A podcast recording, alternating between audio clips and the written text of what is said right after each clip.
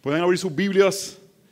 Me voy a atrever a tomar un texto complicado, Romanos capítulo 7.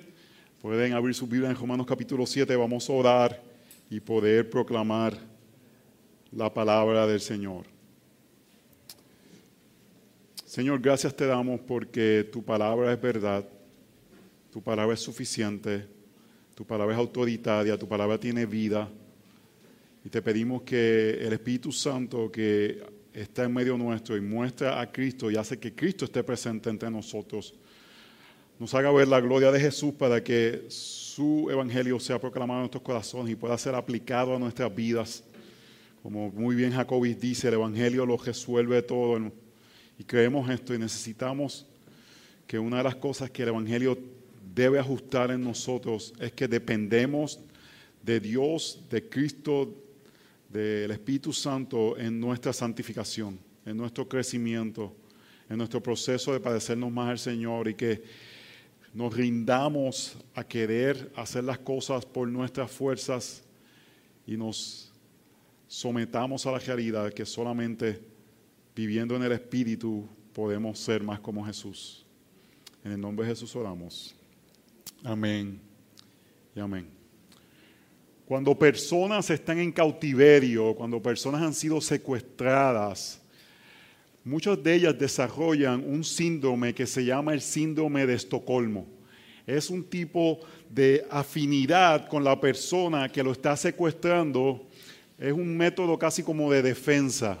Como que si esta persona me está poniendo en esta situación, voy a tratar de hacerme creer que esta persona desea el bien para mí, tratar de ganar su beneficio.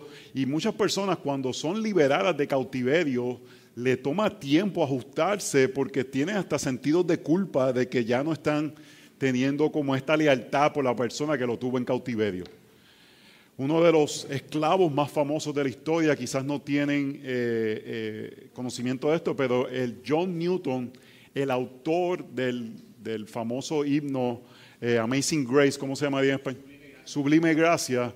Él eh, fue esclavo por varios años. Él se escapó de su casa, se fue a ser un marino y terminó siendo esclavo de una mujer africana que atrapaban africanos para venderlos en la esclavitud. Y él era esclavo de esa mujer y cuando fue liberado de la esclavitud, pasó este proceso de como de dónde estaba mi lealtad, de, la realidad de que ahora estaba siendo libre, pero todavía como que su corazón estaba atado a la realidad de la esclavitud que vivió.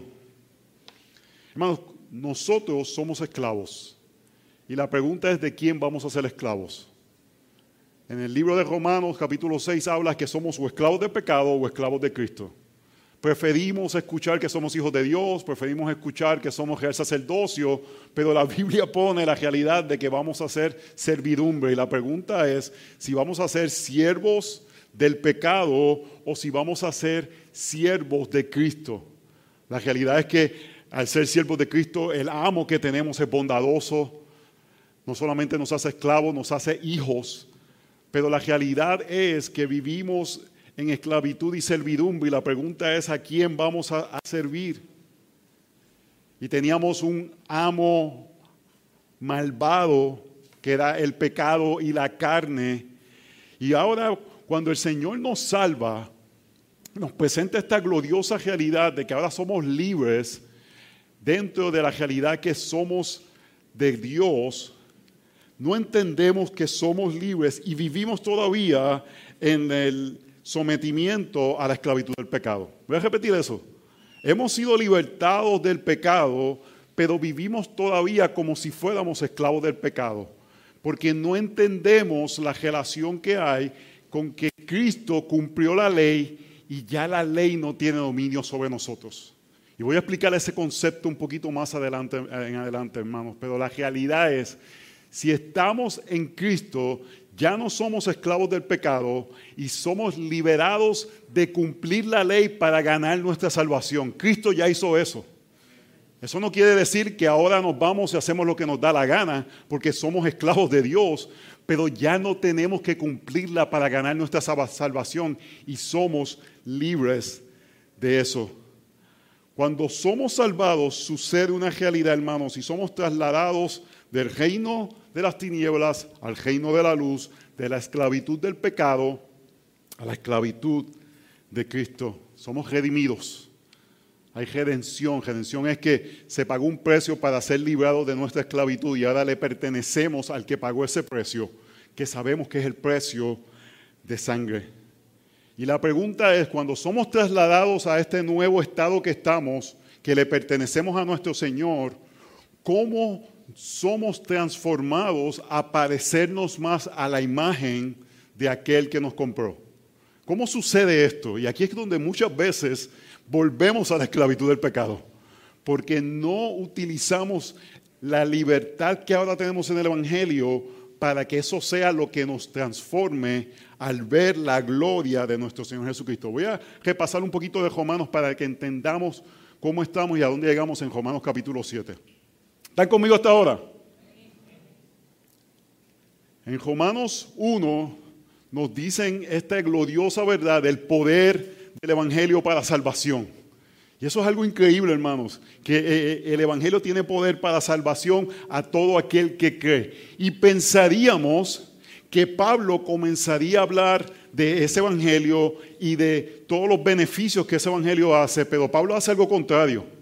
Pablo hace algo que parece hasta como que, espérate, porque tú vas a hablar de eso, y dedica casi tres eh, capítulos a enseñarnos la realidad de que todos hemos pecado. Él va a decir, el Evangelio poder para la salvación, todos hemos pecado. Hemos pecado aquellos que no estamos en el, en el pueblo de Dios. Y el capítulo 2 muestra cómo los judíos también todos han pecado. Y en el capítulo 3 llega a esta gloriosa conclusión, gloriosa en el sentido que nos muestra la realidad del Evangelio, de que todos hemos pecado y por ende hemos sido destituidos de la gloria del Señor. Y Él hace eso, hermanos, porque si no entendemos que somos pecadores y hemos pecado, no vamos a ver nuestra necesidad de ser redimidos y salvados por la obra del Cordero. Y luego en el capítulo 4, capítulo 5 nos presenta esta realidad de que somos salvos por fe. Que solamente la fe es lo que nos justifica. Y espero que todos entendamos el término justificación, que es esta realidad, que ahora la perfección de Cristo es nuestra.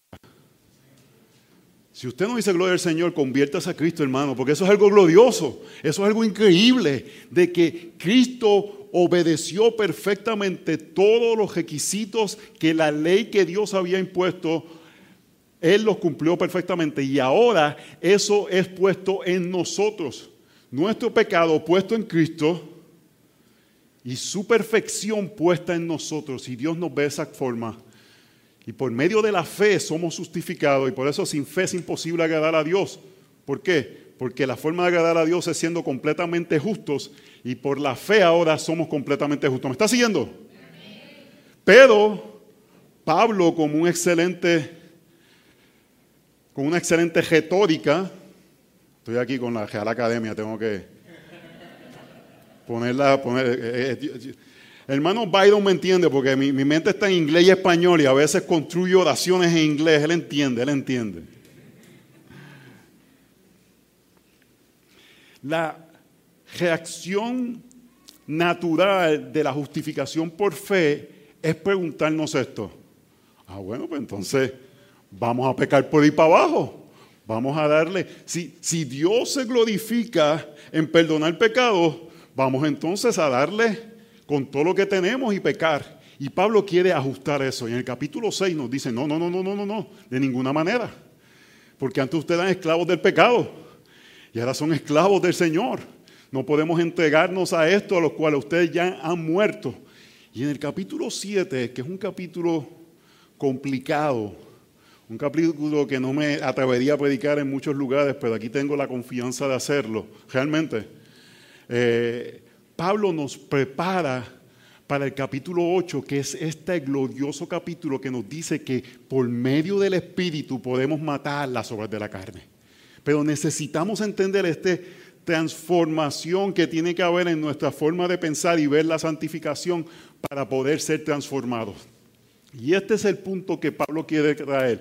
Después de esto usted se puede dormir.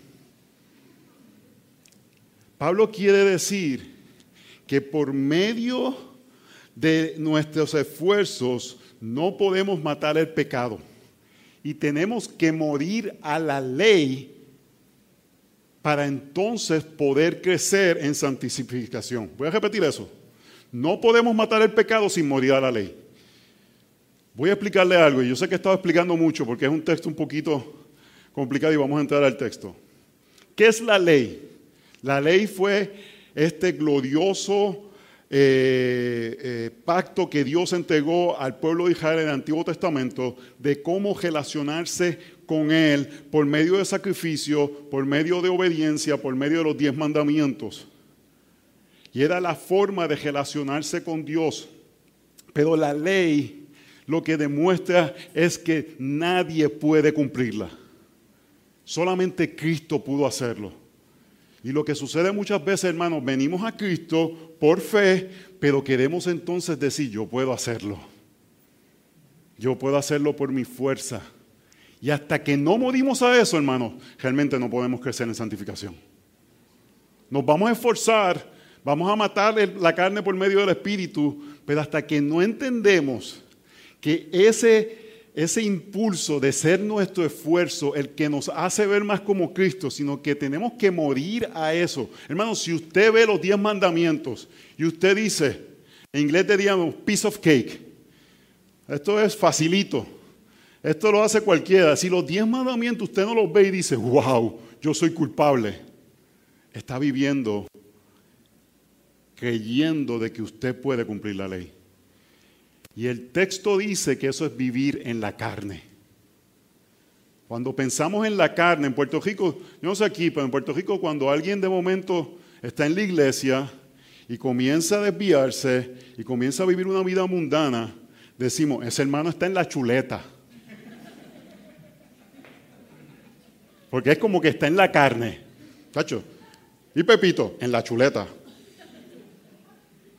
Y cuando pensamos en estar en la carne, pensamos en alcoholismo, drogadicción, prostitución, pensamos en todos esos vicios. Pero vamos a ver que Pablo en el capítulo 7 de Romanos nos está diciendo que hay un peor estado. Y es el estado de pensar que en la carne podemos complacer a Dios. Que nuestro esfuerzo nos puede ganar el favor de Dios. Y hasta que no entendemos eso, no puede haber verdadero crecimiento en el Espíritu. Así que hermanos, no podemos matar el pecado sin morir a la ley. Somos grandes pecadores, pero tenemos un grandioso Salvador. Punto número uno, luego de la introducción más larga de la historia, muertos a la ley, libres a unirnos con Cristo. Katy me dice que sí, porque ella dice, no hagas introducciones tan largas. pues a mí me dijeron que aquí, esto es un ayuno hoy, ¿verdad? Yo puedo predicar hasta mañana. Verso 1. ¿Acaso ignoráis, hermanos? Pues habla a los que conocen la ley, que la ley tiene jurisdicción sobre una persona mientras vive. Pues la mujer casada está ligada por la ley a su marido mientras él vive, pero si su marido muere, queda libre de la ley en cuanto al marido. Así que mientras vive su marido será llamada adúltera si ella se une a otro hombre, pero si su marido muere, está libre de la ley.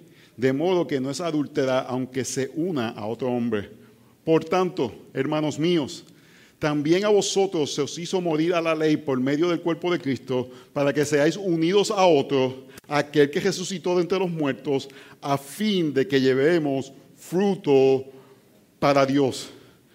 Básicamente Pablo comienza diciéndonos esto, tenemos que morir al pensamiento de que obedeciendo la ley podemos ganar el favor de Dios y tenemos que entender que hemos muerto para que entonces en Cristo podamos dar fruto. Mientras pensemos que por nuestra fuerza podemos hacerlo, estamos en una posición que desde mi perspectiva es hasta peor que el drogadicto y la prostituta. Porque el drogadicto y la prostituta usualmente saben que están pecando. Pero el que está tratando por su esfuerzo de agradar a Dios usualmente se cree superior a otros y se cree más santo que otros. Es importante que él empiece diciendo, ¿acaso ignoráis hermanos? Pues hablo a los que conocen a la ley. Pablo está asumiendo algo. Pablo está asumiendo que todos estos creyentes del Nuevo Testamento que viven en Roma, no necesariamente con un trasfondo judío, entienden cómo la ley funciona. entienden el Antiguo Testamento. No solamente saben las historias de Jericó y las murallas, no solamente saben las historias de David y las luchas de, Saúl y todas esas cosas, no. Entienden que todo eso sucede en un eh, marco. Estoy tratando de usar las palabras, coger las palabras correctas. Aquí ya estoy nervioso. ¿Qué palabras escojo? En un marco de este pacto que Dios hizo donde la ley que Dios entregó al pueblo de, a su pueblo era aquello que permitía que el pueblo de Dios se relacionara con él. Y él está diciendo, mientras esa ley exista, e, e, es, eh, eh, tiene jurisdicción mientras una persona está viva. Y utiliza el caso de un matrimonio. Y está diciendo, si un matrimonio está casado, él está en cierta forma, cada uno está obligado al otro hasta que uno de ellos muera. Y cuando uno de ellos muere, entonces está en la libertad de que no tiene que, puede casarse con otra persona y no cometa adulterio porque ya se libró de ese pacto que tenía con esa otra persona. Y está diciendo, de la misma forma, mientras estemos vivos, la ley está encima de nosotros. Y tenemos que obedecerla y tenemos que someternos a ella. Pero cuando morimos, ya la ley no tiene jurisdicción sobre nosotros, hermanos, y eso es importante. Porque lo que está diciendo es, los requisitos que Dios demanda para ser aceptados ya no gobiernan sobre nosotros. ¿Y cuál es la forma? Muriendo. Y tú dices, pero yo estoy vivito y coleando. Si estás en Cristo ya moriste. Porque unido con Cristo, en la cruz de Cristo, con Él juntamente moriste. Y ya la ley no tiene ningún dominio sobre ti. Cuando la ley te acusa, tú dices, no, ya yo estoy muerto, ya yo morí, ya eso no tiene dominio sobre ti, no tengo que responder a ti. Como dice el verso 4, también a vosotros se os hizo morir a la ley por medio del cuerpo de Cristo, hermanos. Aleluya. ¿Por qué aleluya? En la muerte de Cristo es nuestra muerte. Y la ley ya no puede acusarnos. Nuevamente, hermanos, si usted ve los diez mandamientos y usted dice, yo no sé cuál es la, la gran cosa de obedecerlos. Si están ahí no son muy difíciles. Primer mandamiento. Amarás al Señor tu Dios con toda tu fuerza, con todo tu corazón, con toda tu mente y con todo tu ser. Si tú piensas que puedes obedecer eso, vas derechito para el infierno. Porque la realidad es que constantemente estamos batallando con la realidad de que no queremos adorar otras cosas. No adulterarás. Jesús se hizo claro de que las cosas eran más complicadas, que no es solamente del acto, también es del pensamiento lo que nos hacía poder hacer culpables de ese mandamiento. No daba falso testimonio. Usted sabe lo bochincheros que son los hispanos.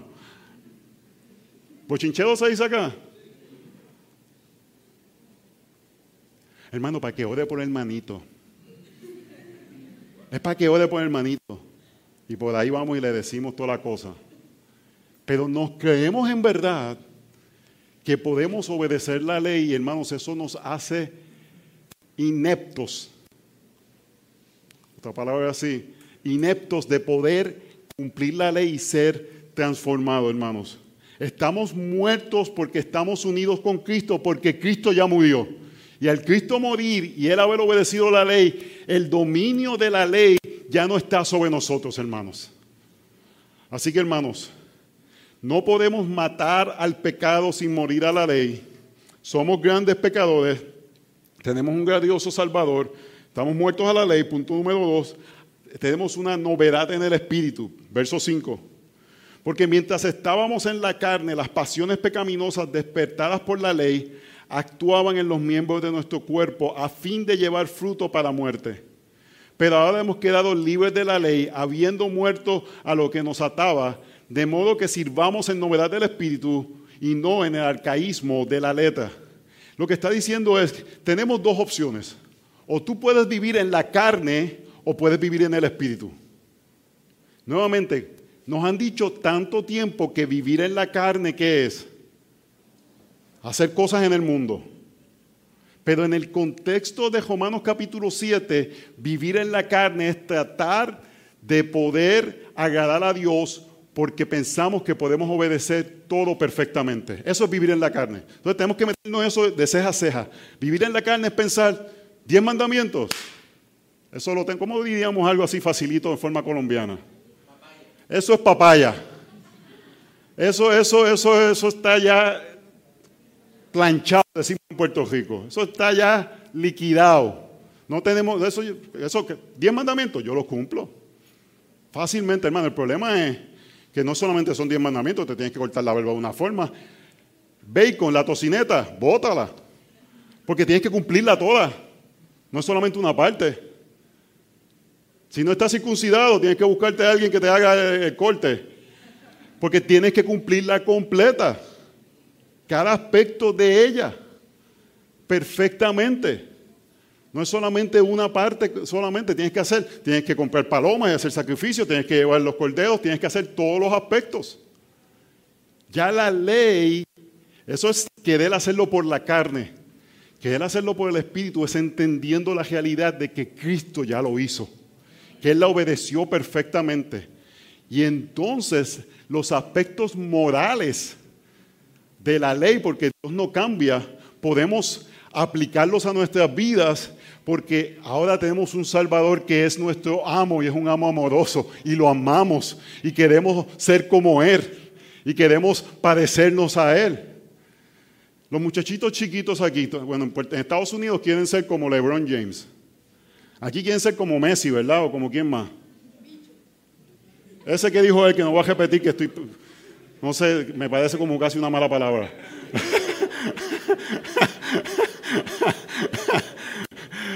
¿Verdad? Y tú los ves a ellos con la pelota y la cosa y quieren ser porque lo admiran. Oh, hermanos, nosotros debemos de vivir, como decía Jacobis, asombrados de Cristo y decir, yo quiero ser como Él. Mira lo glorioso que es Él. Mira lo perfecto que es Él. Déjame mirarlo a Él. En lugar, vivimos en la carne, mirándonos a nosotros, queriendo nosotros tomar la gloria, porque pensamos que nosotros podemos hacer lo que solamente Cristo podía hacer. Y para ser santificados, debemos de vivir la libertad de la ley. Yo a veces veo a los jovencitos adolescentes. Yo fui adolescente. Yo sé que para algunos aquí pensarían, eso fue hace como Abraham y José. Yo fui adolescente, hermanos. Y, me, me, relaciono con las luchas de los adolescentes en aspectos de sexualidad, especialmente los varones. Ese, ese, ese aspecto. Y cuando yo tenía 17 años, algo sucedió, el Señor tocó mi corazón y le voy a decir algo, hermanos, yo traté con todas mis fuerzas de agradar al Señor. Cuando Pablo dice en Filipenses que él trató, yo me relaciono con eso. Yo, hermano, cuando yo hago algo, yo le doy con todo. Cuando era coger maratones, era coger maratones. En aquel momento era por la carne yo quería ser como el Señor, porque nadie me dijo la gracia. Yo me relaciono contigo si, si estás frustrado porque te, te han hablado por años de pureza sexual y en tu intimidad, en tu soledad, te estás viendo pornografía constantemente. Y piensas que, que solamente lo puedes hacer si es poniendo algo en la computadora para no mirarlo. Hermanos, cuando queremos hacer algo, no hay cosa que le ponga en una computadora que nos va a parar de hacerlo. Y tenemos que llegar al punto de entender, yo no puedo, yo no puedo hacerlo. Si no llegamos, porque mientras seguimos diciendo, yo te prometo, Señor, yo lo voy a hacer, tenemos que llegar al punto de quebrantarnos y decir, yo no puedo. No puedo hacerlo. Necesito morir. Y en Cristo morimos para entonces ser resucitados. Verso dice, para ser santificados tenemos que ser de la libertad habiendo muerto a lo que nos ataba, de modo que sirvamos a la novedad del Espíritu y no al arcaísmo de la letra. Mira lo que dice el texto. Habiendo muerto a lo que nos ataba. ¿Qué es lo que él habla que nos ataba? La ley. Tú pensarías que diría el diablo, pensaría que diría la carne, eh, eh, el mundo. Y está diciendo, pecábamos porque la ley nos ataba. Porque lo que el texto está diciendo es cuando la ley te es presentada, quieres romperla. Cuando tú estás en la carne, quieres romperla. Ese es el deseo de lo que quieres hacer. Todos aquellos que tenemos hijos pequeños, estamos conscientes de la doctrina del pecado. Los abuelos se lo olvidan, porque para los abuelos los nietos son perfectos. Pero cuando uno tiene un hijo chiquito, ¿verdad? Yo le digo a mi papá, yo le decía, pues tú sabes todos los chancletazos que tú me diste y ahora los nenes, no, no, no, a ellos no le hagas nada, esos nenes son santísimos. ¿Cómo ustedes le dicen donde ustedes echan la basura? Esa cosa. Nosotros decimos zafacón o basurero. Bueno, usted le echa eso ahí y usted le dice al niño, tan pronto usted le diga, no lo toques, uh, eso es lo que él quiere hacer. Todo el tiempo, todo el tiempo, todo el tiempo. Porque el pecado es así. El pecado funciona de esa forma. Y el texto lo que está diciendo es, tienes que ser libertado de eso. Tienes que ser libertado de querer eso, de que eso tenga un dominio sobre ti, de que si lo tocas o no lo tocas eres culpable o no. Para entonces poder depender del Espíritu y poder ser transformados en libertad de vida. Así que hermanos, la pregunta que tenemos que hacernos con este texto es, para tu crecimiento, para verte más como Cristo, para cumplir Romanos 8, ¿dependes de la carne o dependes del Espíritu? La pregunta que tienes que hacerte. Depende de, de, tu esfuerzo, de tu decir, yo puedo hacer esto. O comienzas diciendo, yo no puedo hacer esto. Tengo que morir a lo que me ataba. Y lo que me ataba es un, entendimiento de que tengo estas leyes ahí, tengo que cumplirlas. Hermanos, por eso es que no queremos levantar niños moralistas, simplemente diciéndoles, no hagas esto, no hagas esto, no hagas esto, no hagas esto, no hagas esto. Es diciendo, no hagas esto, no hagas esto, no hagas esto, no hagas esto. Y la razón que no puedes dejar de hacerlo y sigues cogiendo paletazos de tus papás es porque Cristo tiene que hacer algo en tu corazón para que vivas en, novedad de vida. Porque, hermanos, uno puede hacer las cosas hasta cierto momento, pero el corazón va a salir y va a reflejarse en un momento. Tiene que haber una transformación donde entonces sabemos que no es nuestro esfuerzo lo que nos hace ser transformados. Así que punto número tres, y son cinco, la bondad de la ley, el problema es nuestro pecado. Verso 7. ¿Qué diremos entonces? ¿Es pecado la ley? De ningún modo, al contrario, yo no hubiera llegado a conocer el pecado si no hubiera sido por medio de la ley, porque yo no hubiera sabido lo que es codicia si la ley no hubiese dicho, no codiciarás. Pero el pecado, aprovechándose del mandamiento, produjo en mí toda clase de codicia, porque aparte de la ley, el pecado está muerto. Y en un tiempo yo vivía sin ley, pero al venir el mandamiento, el pecado revivió y yo morí.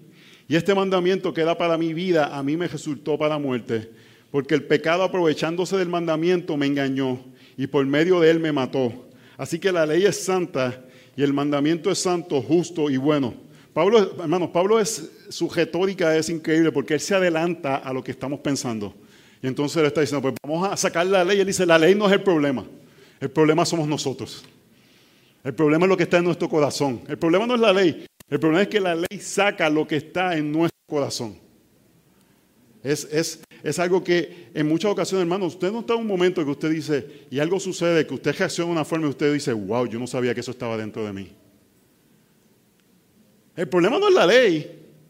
El problema es que de la abundancia del corazón abre la boca y salen estas, cosas que salen de, de nosotros que nos asustamos. Yo, yo, le digo a la iglesia, hermanos, lo que yo, yo estoy seguro y convencido que en dos semanas yo me voy al mundo. Y lo que quiero decir con eso, hermano, es que tenemos que estar completamente vigilantes, sabiendo que de nosotros pueden salir cosas horribles.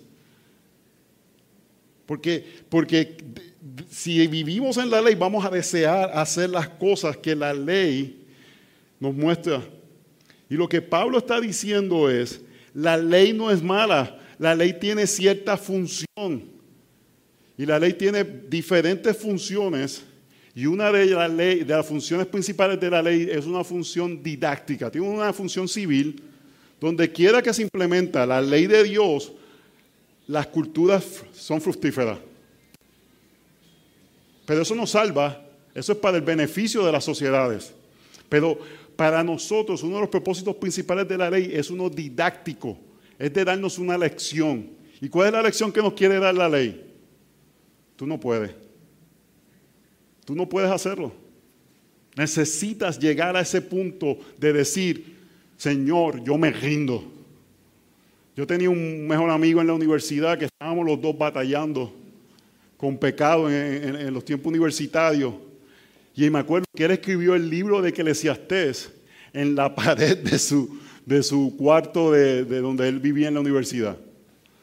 Tú entrabas y parecía una, una cosa de terror porque estaba así todo el cuarto así escrito, porque él quería como que, él pensaba que simplemente llenándose de conocimiento bíblico iba a cambiar. Hasta eso no nos cambia, hermanos. Tiene que ser en novedad de vida. Tiene que ser el Espíritu Santo el que haga algo en nuestros corazones y haga que esa palabra se haga vida en nuestros corazones. Y parte de eso comienza. Este es el mensaje, hermanos, diciendo yo no puedo. Si tú estás batallando con algo ahora mismo, mi corazón se va hacia ti porque muchas veces estamos conscientes de la ley y sabemos que lo que estamos haciendo está mal. Pero mientras sea un esfuerzo humano, no vas a poder. Tienes que llegar al punto de decir, yo no puedo. Yo no puedo. No puedo. Tengo que morir para que la ley ya no tenga poder sobre nosotros. Y Él nos quiere mostrar en el punto número 4 el propósito de la ley que, me adelanté un poco y es darnos esta lección. La ley tiene tres puntos principales. Tiene uno civil, que es decir, si tú pones los diez mandamientos donde quiera que tú vas, hermano, la, la cultura occidental es un milagro, donde se tomaron los principios éticos de la Biblia y se aplicaron en la, en la sociedad y el mundo prosperó. Entonces se aplica, hay, aspectos de que son de beneficio eclesiástico. En la, en la, iglesia debemos seguir la ley, los mandamientos morales. Debemos no, no acometer adulterio, no codiciar las cosas de los otros. Pero tiene este aspecto didáctico de mostrarnos de que no podemos ser salvados. Y esta es una porción que vamos a entrar que es bien debatida porque en momentos es utilizado para justificar nuestro pecado. ¿Ves? Lo que quiero hacer no hago, y lo que quiero hacer, no, lo que quiero hacer hago, no, lo que quiero hacer no hago. Y lo que no quiero hacer hago. Es para ver si están despiertos. Todo está fríamente calculado. Estos son muy jóvenes para saber de, esa, referencia. Ya estoy viejo, hermano. Y desde mi perspectiva, Romanos 7 es mal usado. Porque se usa para justificar. ¿Ves tú? Ves? Yo, yo estoy batallando, pero lo que no quiero hacer hago y lo que quiero hacer no hago. Ahora lo dije bien, ¿verdad? Y en Gálatas 5 nos muestra esta realidad de una, de una lucha que hay entre la carne y el espíritu. Eso es una realidad, hermanos. Cuando estamos en Cristo, tenemos esta lucha entre la carne y el espíritu. Desde mi perspectiva, Romanos 7 presenta a alguien que no había sido expuesto a la ley, y, ha sido expuesto a la ley y trata de cumplir la ley sin morir antes. Y Pablo está usando su ejemplo como en primera persona, pero desde mi perspectiva no está hablando de un creyente. ¿Por qué? Porque en un momento dice, yo soy esclavo al pecado. Y en Romanos capítulo 6 dice que esclavos al pecado no son creyentes. Entonces está hablando de alguien que no es un creyente, pero que se le presenta la ley y dice, yo quiero obedecer. Yo quiero hacerlo, pero se da cuenta que no puede. O se tiene que dar cuenta que no puede. Verso 13.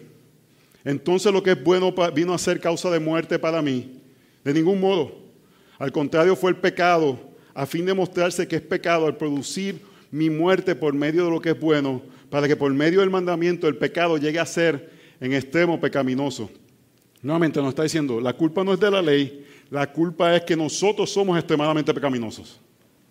Y dice, por medio del mandamiento del pecado llega a ser en extremo pecaminoso. Lo está diciendo la ley está ahí para que tú te des cuenta cuán pecaminoso tú puedes ser. Eso está ahí para que tú digas, wow, yo creía que yo era bien buena gente. Hermanos, los puritanos decían, cuando prediques, predica la ley. y luego predica la ley. Y cuando la gente comienza a llorar, predícale más ley. Y cuando estén sin ninguna esperanza, predícale más ley para entonces que le prediques el Evangelio. Es este sentido de entender, yo en mis fuerzas no puedo. No puedo. Tenemos que llegar a, ese, a ese lugar.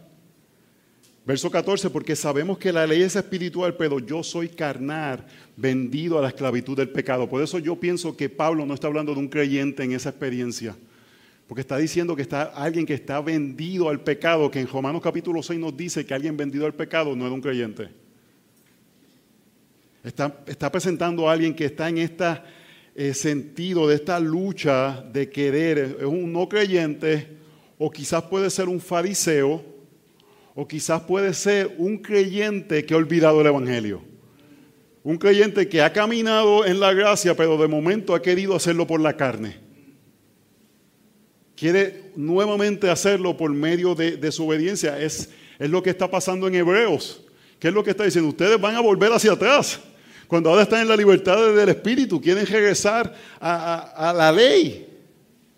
Verso 15, porque lo que hago no lo entiendo, porque no practico lo que quiero hacer, sino lo que abojezco, eso hago. Y si lo que no quiero hacer, eso hago, estoy de acuerdo con la ley, reconociendo que es buena.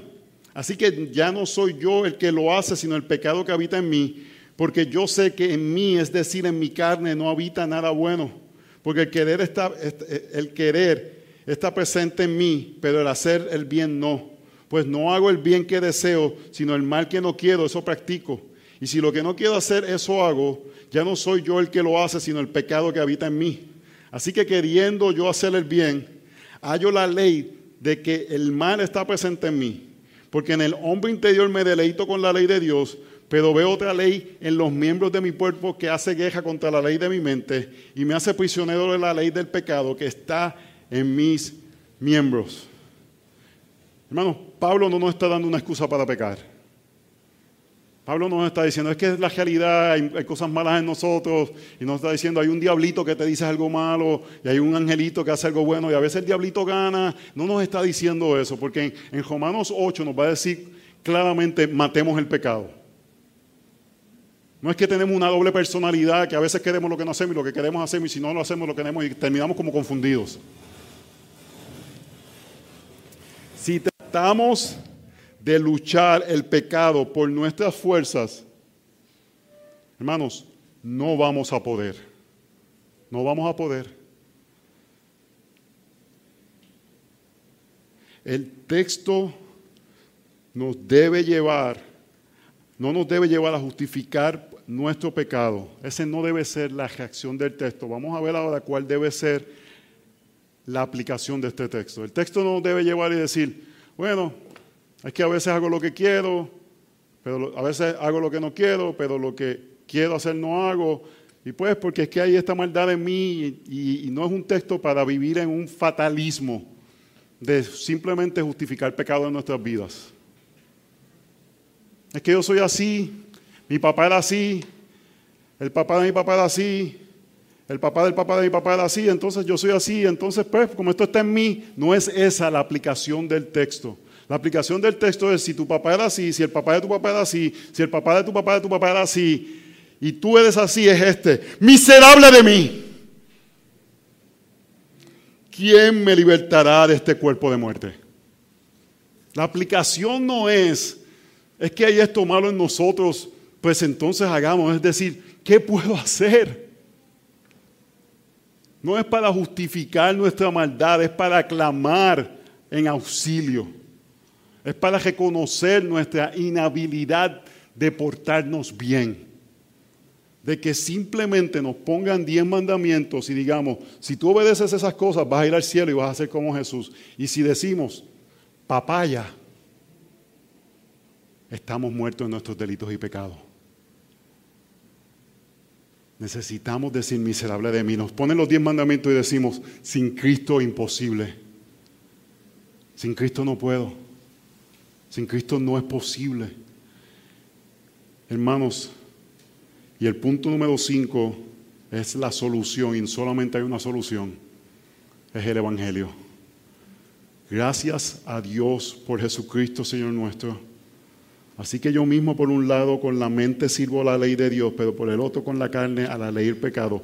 Y voy a ir al 8.1. Por consiguiente, ese por consiguiente ata la, la línea de pensamiento.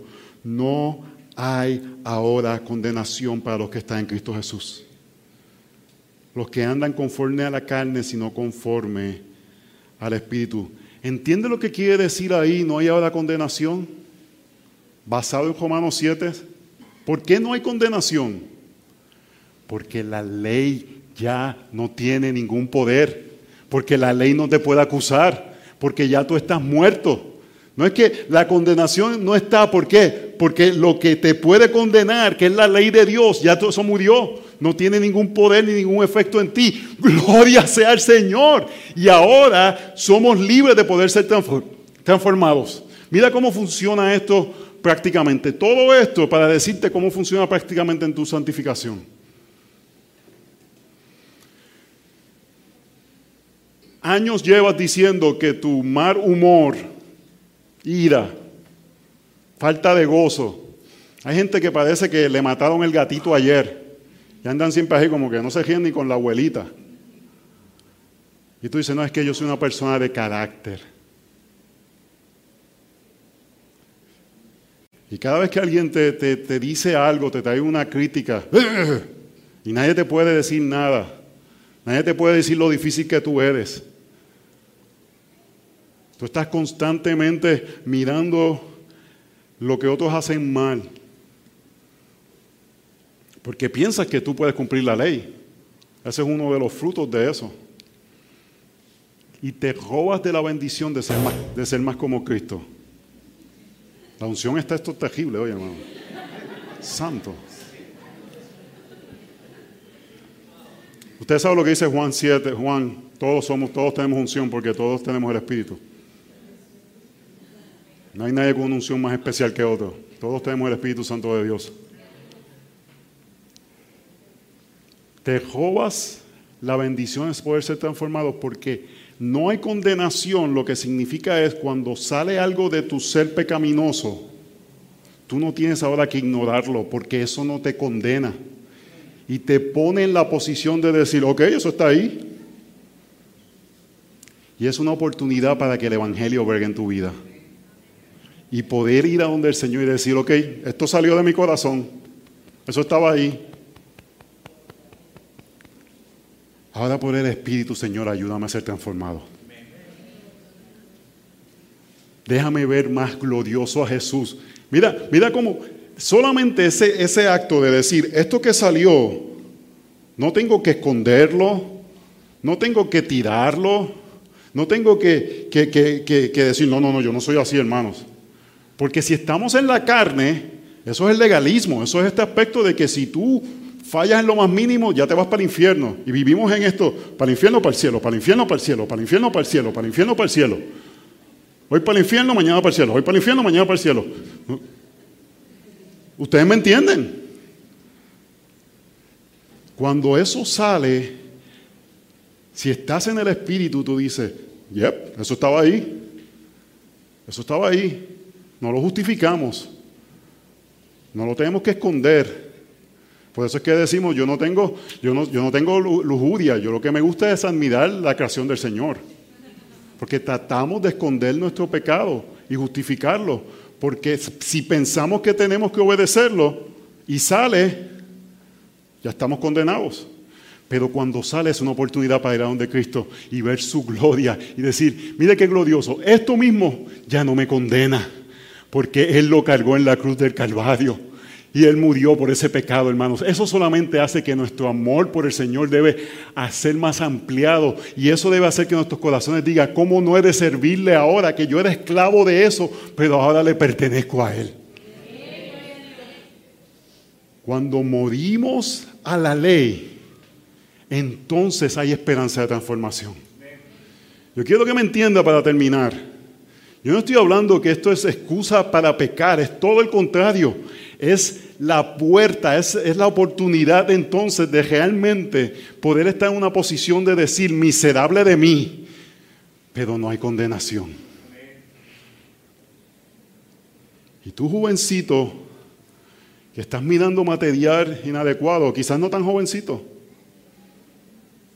que realmente vives esclavo de eso y, y en tu ser tú dices, ¿cómo puedo salir de eso? El primer lugar es diciendo, yo no puedo, yo no puedo, pero Cristo ya murió por eso. Él murió, soy libre, ya no hay condenación. Así que iglesia, abracemos la verdadera gracia que transforma al creyente a ser más a la imagen de Cristo que nos anhelamos, Romanos capítulo 8, a matar la carne y las obras de la carne por medio del Espíritu, pero lo hace sabiendo que no es nosotros portándonos bien. Porque si fuera por nosotros portarnos bien, todos estamos condenados. Es muriendo. Y como dice el capítulo 8, el poder que levantó a Cristo de la tumba es el poder que está en nosotros, hermanos. Es el poder que hacer que estábamos muertos, pero nos va a dar resurrección para vivir en plenitud de vida. Tenemos esperanza de transformación, hermanos. Comienza en la gloria de la gracia del Evangelio diciendo, en Cristo he muerto, pero en Cristo tengo esperanza. Oremos. Señor, te damos gracias por tu palabra.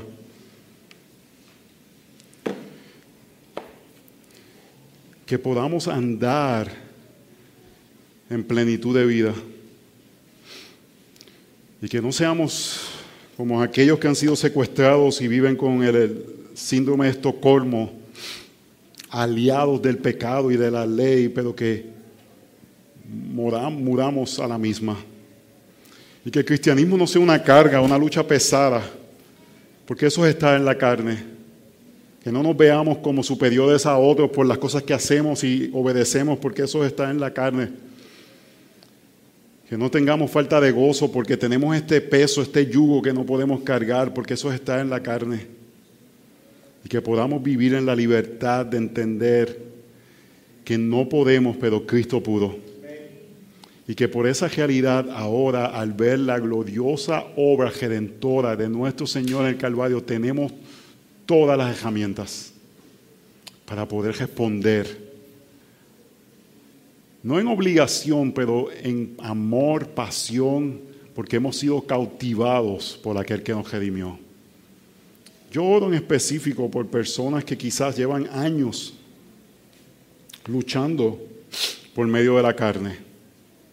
Quizás hay áreas de sus vidas que no es simplemente una lucha que están teniendo, como diría Gálatas, son esclavos de esas áreas. Y yo te pido que tú traigas verdadera liberación, no en un momento místico, pero en el entendimiento real por medio del Espíritu Santo, de que hemos muerto a la ley y ahora somos libres para servir al Señor. Te damos gracias por tu glorioso evangelio, Señor. Gracias por salvarnos y amarnos. Gracias por dar tu vida por nosotros y no solamente dejarnos a nuestras pasiones, sino darnos a Cristo para al verlo a Él ser transformado de gloria en gloria. En el nombre de Jesús oramos. Amén.